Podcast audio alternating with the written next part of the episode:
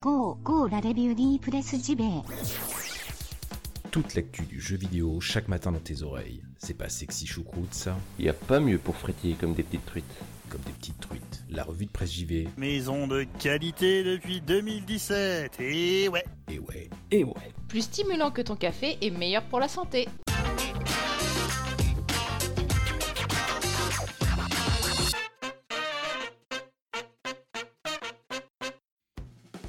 Nous sommes le 28 novembre 2018, bienvenue dans la revue de presse JV, votre podcast quotidien qui vous parle de jeux vidéo. Chaque matin, le mercredi, c'est 100% Japon, on va parler de jeux japonais ce matin mes amis.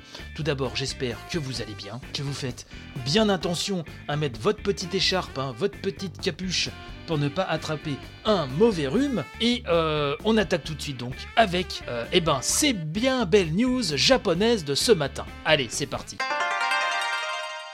Quelles sont les news qu'il fallait retenir dans le merveilleux pays du gaming japonais?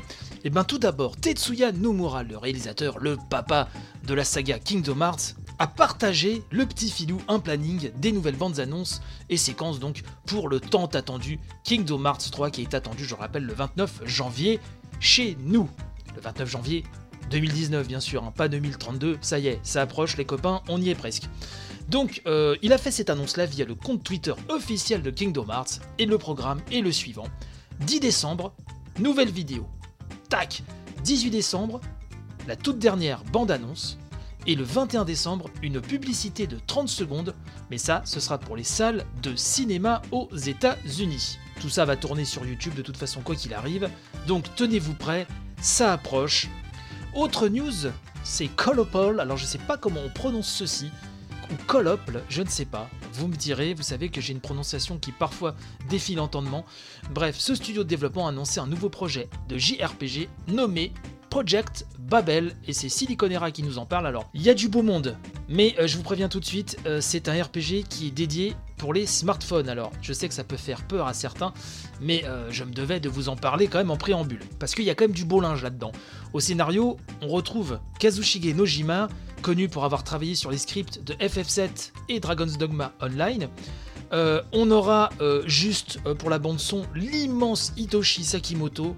Alors là, FF12, euh, Final Fantasy Tactics, Radiant Silvergun, Tactics Ogre, bref, hein, l'un des plus grands compositeurs de tous les temps.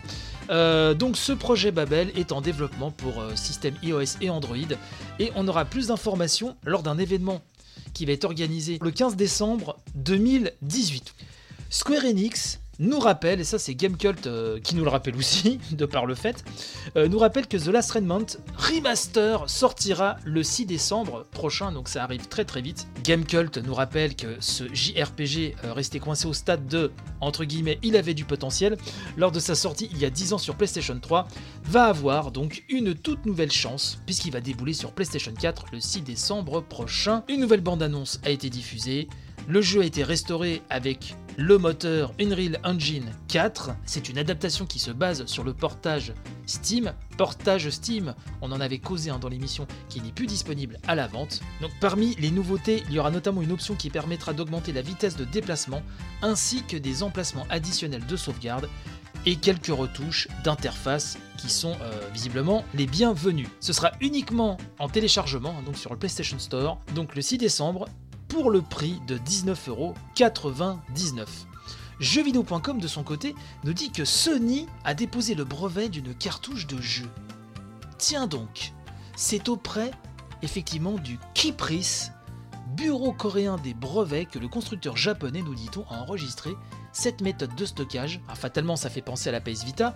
Alors, serait-ce pour une nouvelle console portable, malgré les déboires de la PlayStation Vita, même si dans certaines déclarations plus ou moins récentes de chez Sony, on sent que la porte n'est pas totalement fermée à un système portable.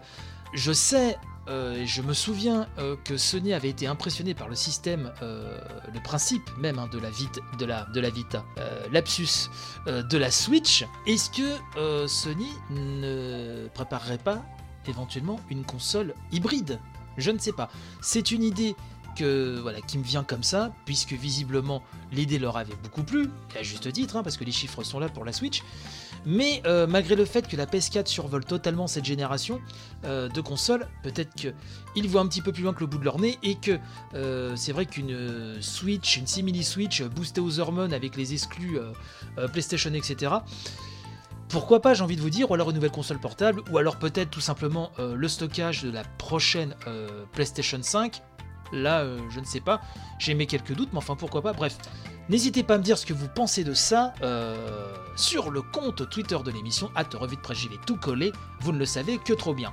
Enfin, j'aimerais terminer cette émission avec euh, une news euh, sur Gematsu qui nous dit que des grands studios de jeux japonais recrutent en ce moment activement pour les consoles de nouvelle génération. Alors, vous allez me dire ça, c'est pas un scoop, hein, mais enfin, voilà, ça commence à émerger, on en parle de plus en plus, on sent que la transition hein, se fait doucement mais sûrement, et donc on a pu lire dans des annonces d'emploi ici ou là que des grandes sociétés de jeux basées à Kyoto ou à Tokyo recrutaient des développeurs pour travailler sur les consoles nouvelle génération. On a pu lire qu'un studio visiblement célèbre pour des jeux sur console basé à Shibuya, qui a développé des titres extrêmement célèbres, on nous dit pas qui c'est, hein, euh, engage un planificateur pour travailler donc sur une console next gen. On peut lire sur cette offre d'emploi une planification liée à des combats de boss et l'ordre de chaque boss, les réglages de tout un tas de paramètres, bref, pas mal de choses. Ces offres d'emploi font suite, hein, nous dit Gamatsu, à un concepteur de personnages 3D chez Luminous Production, hein, le CV avait fait état d'un développement d'un nouveau titre AAA sur PS5 et ça c'était sur son LinkedIn. Alors,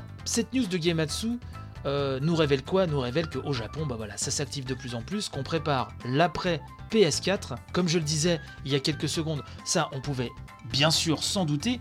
Donc là je pense que les erreurs qui ont été réparées, qui ont été rattrapées sur cette génération, normalement ne devraient pas avoir lieu sur la prochaine. Et justement, cette opération entre guillemets un petit peu sauvetage qu'on a pu avoir sur, euh, là sur ces dernières années, tout ceci devrait profiter euh, à un beau début de next gen pour le Japon. En tout cas, on verra ça. Là encore, n'hésitez pas à m'en parler sur les réseaux sociaux ou sur le Discord pour qu'on en discute.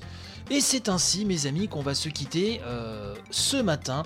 Je vais vous souhaiter une très bonne journée. Donc n'oubliez pas de partager un maximum, c'est très important. Voilà, je ne vous le cache pas. Je vous dis à demain pour une nouvelle émission. D'ici là, portez-vous bien, panache et robustesse, vive le jeu vidéo, gros béco, mes respects les plus sincères, et donc à très très vite. Allez, bye bye